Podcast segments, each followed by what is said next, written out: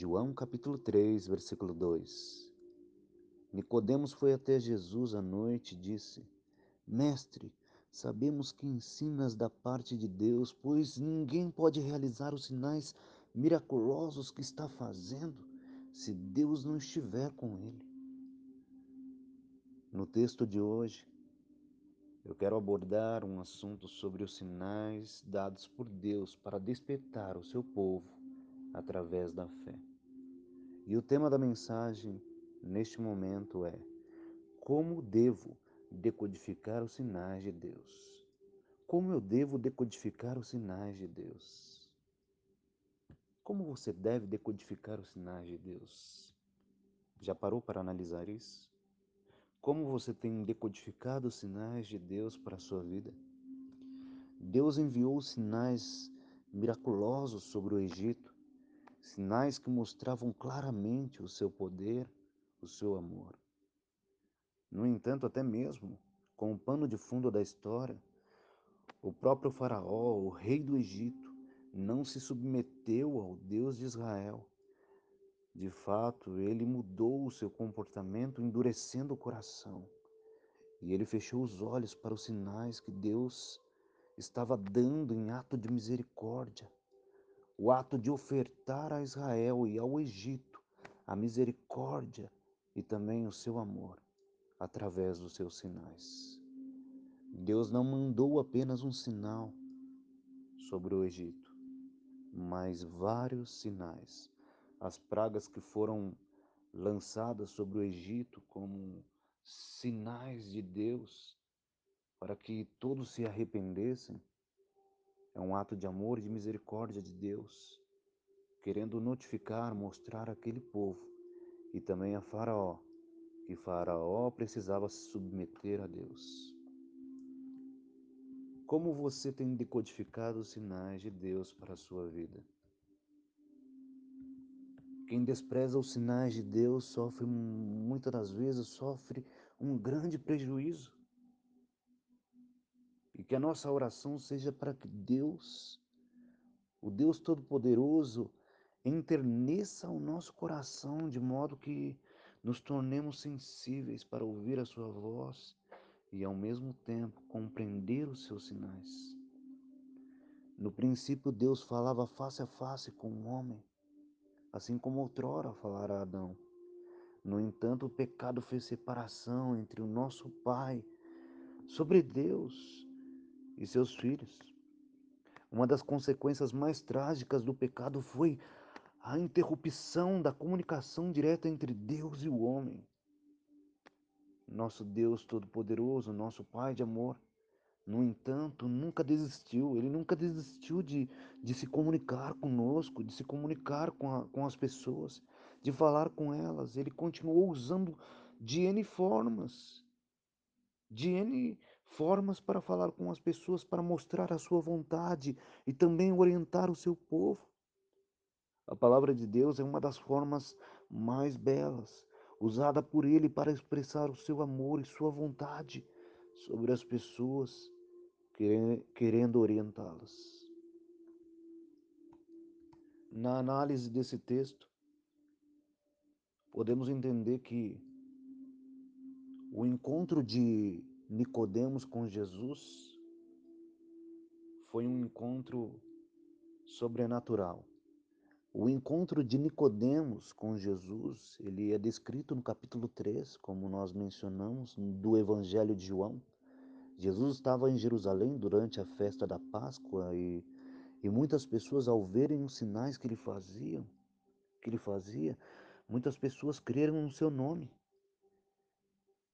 Isto é, ou seja, aceitaram-no como um mestre divino, apesar de não implicar tais sinais a, a possuir a, a uma fé salvadora, de modo que eles compreendiam plenamente que Jesus realmente era divino como diz em João 2:5, 2:25. João 2:25.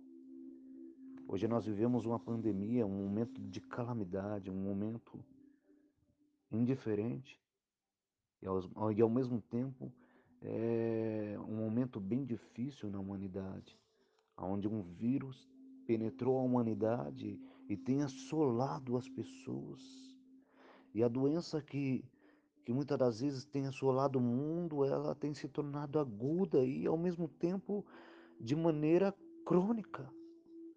Esta doença que, tem, que entrou no mundo, ela se tornou aguda, se tornou crônica para muitas pessoas. É uma doença que aflige, que entristece, que leva as pessoas embora. Muitas pessoas morreram. Em vários países, muitas pessoas já perderam suas vidas. Uma doença que aflige, sem pausa, nem trégua. O mundo está sucumbindo e, e ao mesmo tempo o mundo está se contorcendo, gemendo e gritando, fazendo soar a sua voz de lamento. Até mesmo as catástrofes naturais, elas são os caprichos da natureza, são os sinais do, do alerta de Deus para a humanidade. Tanto que o apóstolo Paulo notifica isso. Em Romanos 8, 22, quando o apóstolo Paulo ele é enfático em dizer, em nos informar que toda a criação, ela geme, ela, ela geme e suporta as angústias até agora. Romanos 8, 22. E nós podemos entender, amado irmão, amado ouvinte, amado ouvinte, que Paulo estava sendo enfático em nos informar que toda a criação ela geme, ela, ela suporta as angústias até agora. Essa grandiosa sinfonia de gemidos, ela não é tão somente vista como o estertor da morte da criação, mas ao mesmo tempo as dores de parto, é, elas levam a, as pessoas a se entristecerem. As dores de parto, de parto muitas das vezes elas, elas trazem situações de dificuldade, as dores de parto, elas notificam que Jesus está voltando.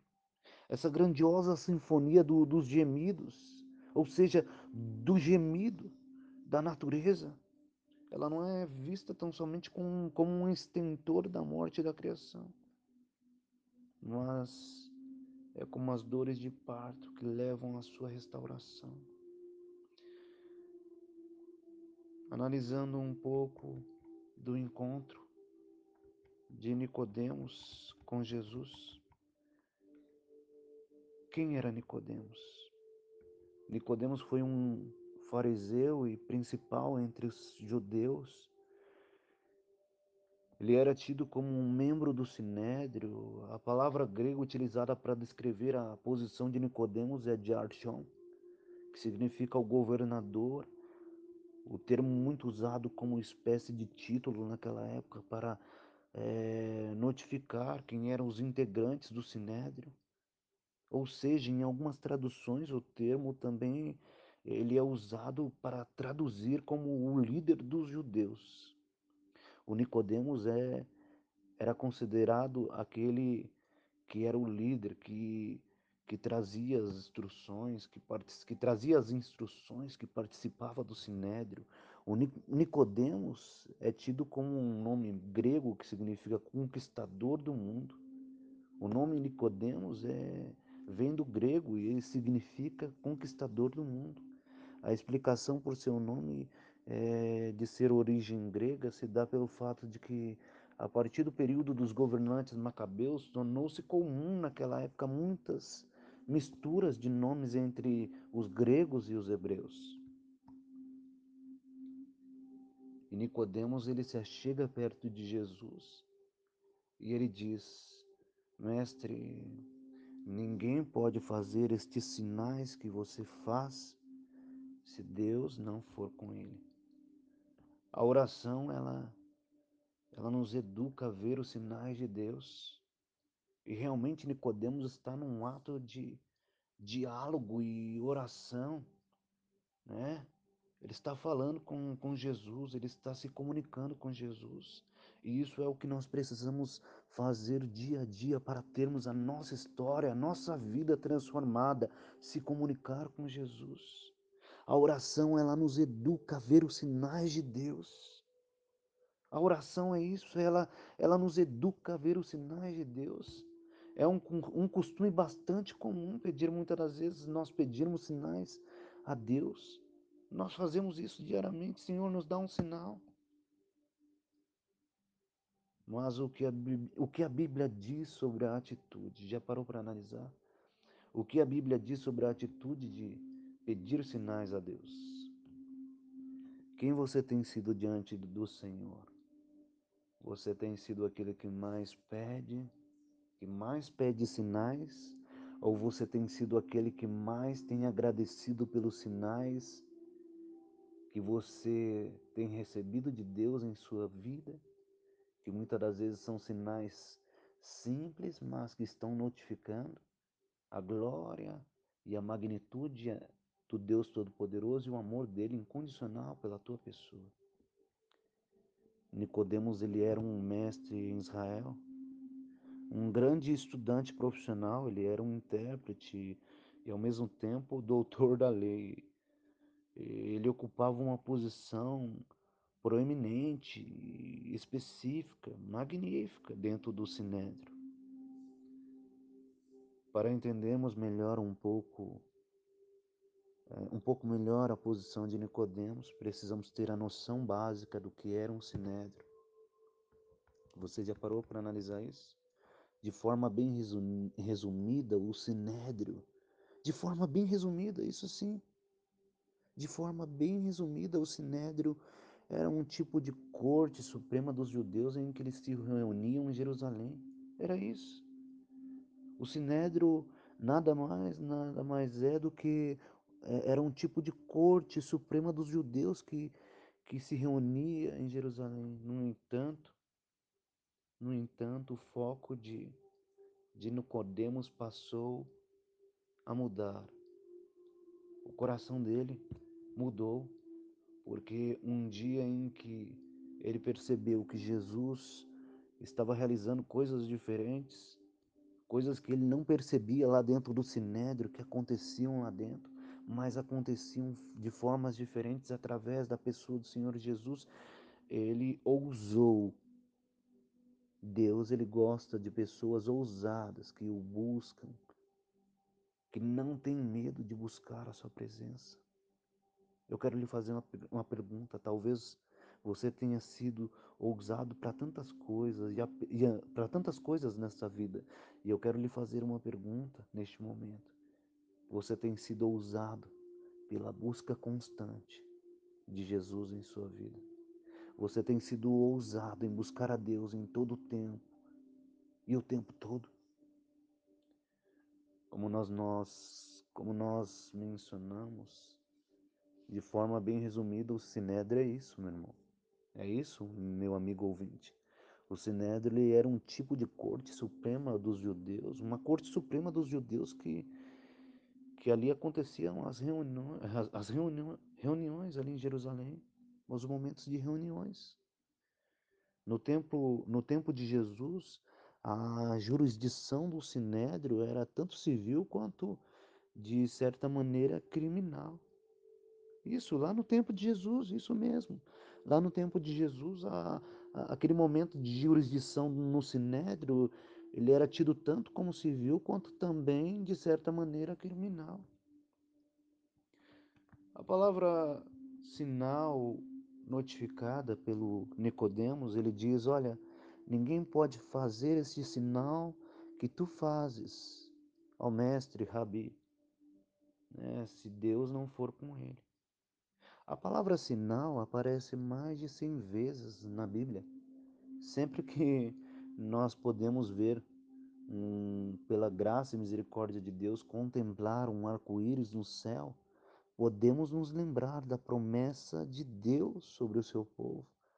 A promessa que ele mesmo disse que nunca mais destruiria a terra com um dilúvio. É? Deus falou isso. Um dos sinais mais, até mesmo mais conhecidos da Bíblia, é, são os relatos sobre os sinais bíblicos em que no momento em que envolve Moisés e, e o êxodo do povo judeu do Egito, lembram-se disso? Disse o Senhor a Moisés: Eu serei contigo E este será o sinal de que eu te enviei, depois de haveres tirado o povo do Egito. Servireis a Deus neste monte, como diz lá em Êxodo 3:12. Êxodo 3:12. Então Moisés jogou-se seu, jogou seu cajado de pastor no chão e ele se tornou uma serpente. Lembram-se disso? Quando Moisés pegou a, a cobra pela cauda, ela se tornou em um cajado, como diz Êxodo é, capítulo 4, versículo 3 e 4. Ele deveria realizar esse sinal diante dos israelitas para que eles pudessem crer que é, o Senhor estava aparecendo, estava mostrando o seu amor e também dando ao povo muitos sinais. Mas tem muitos sinais, muitos sinais de Deus. Para olharmos num contexto de pano de fundo da história, não somente judaica, a história do povo hebreu, mas como a história da igreja de Atos, os sinais, maravilhas que aquela igreja operou num tempo recorde num tempo milagroso. Nós podemos ver até mesmo o momento em que há uma resposta de Jesus acerca de uma indagação. A resposta de Jesus foi o que muito dura para alguns. Geração má e adúltera reclama um sinal, e de sinal não lhe será dado senão o sinal de Jonas. Vocês estão pedindo um sinal para mim? O sinal de Jonas basta para vocês. Eu quero fazer algumas análises para nós terminarmos terminarmos o sermão. Para quem é que Deus mostrou os sinais? Para todos? No passado? Êxodo 4:8 e sucederá que, se eles não te crerem, nem atentarem para o primeiro sinal, crerão ao segundo sinal. Êxodo 4:8. Para quem é que Deus mostrou sinais no passado? Para quem é que Deus está a mostrar os sinais hoje, neste momento? Será que é para mim? para você? Para quem Deus está mostrando os seus sinais? Para quem é que Deus mostrará os seus sinais? Deus mostrou os seus sinais no passado, Deus tem mostrado os seus sinais no presente e Deus mostrará seus sinais no futuro. Para quem Deus mostrou seus sinais no passado? Para todos? Para quem Deus mostrou, para quem Deus mostrou os seus sinais no presente? Para todos? Para quem Deus mostrará os seus sinais no futuro? Para todos? Você e eu somos inserido, inseridos nesse todos? Existe uma ilustração e eu quero compartilhar com cada um de vocês e estamos terminando a mensagem o sermão desta noite. Um velho árabe analfabeto, ele orava com tanto fervor todas as noites que o rico chefe de grande caravana, né, havia um chefe lá de uma caravana e ele resolveu chamá-lo e até mesmo para fazer algumas perguntas. E ele disse: Por que oras com tanta fé? Como sabes que Deus existe quando nem ao menos sabes ler? Então, este velho árabe analfabeto disse: Sei ler sim, senhor. Eu sei ler sim. Leio tudo. Leio tudo que o grande Pai, o nosso Deus celeste, escreve. E então o rico chefe da, da grande caravana disse: Como assim? Eu não entendi. Como assim? Você diz que lê tudo? Você é considerado como um analfabeto, um árabe, um velho analfabeto. Então o servo humilde explicou, se explicou-se. Quando o Senhor recebe uma carta de uma pessoa ausente, como é que o Senhor reconhece quem escreveu esta carta? Diz para mim. Pela letra? Então respondeu este homem: Sim, pela letra. Pela letra eu reconheço. Novamente o árabe, analfabeto, aquele senhor disse para aquele dono de caravana, para o dono, o grande rico da caravana, né? o chefe rico da caravana. Quando o senhor recebe uma joia, como o senhor sabe quem a fez? Então ele disse: Pela marca dos, do ouvires, pela marca do ouvires eu reconheço quem fez essa joia. Quando novamente esse senhor voltou a perguntar ao chefe da caravana, o chefe rico da caravana, quando ouve os passos de animais ao redor da tenda, como sabe se foi um carneiro, um cavalo ou um boi? E ele então disse: Pelos rastros. Respondeu ali o chefe, né, surpreendido com aquele questionário. Então o, o, o velho árabe, aquele senhor, já idoso, tido como analfabeto, como alguém que era analfabeto, ele disse, né? É, venha para cá para fora da cabana.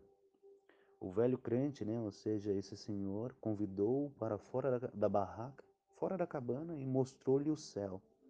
E disse: Senhor, aquelas coisas escritas lá em cima, olha lá, aquelas coisas escritas lá em cima, este deserto aqui embaixo, nada disso pode ter sido desenhado ou escrito pela mão dos homens. Concorda comigo? Quando analisamos os sinais de Deus, nós entendemos que para decodificarmos os sinais de Deus, precisamos estar interligados, interligados, isso é, interligados com Deus.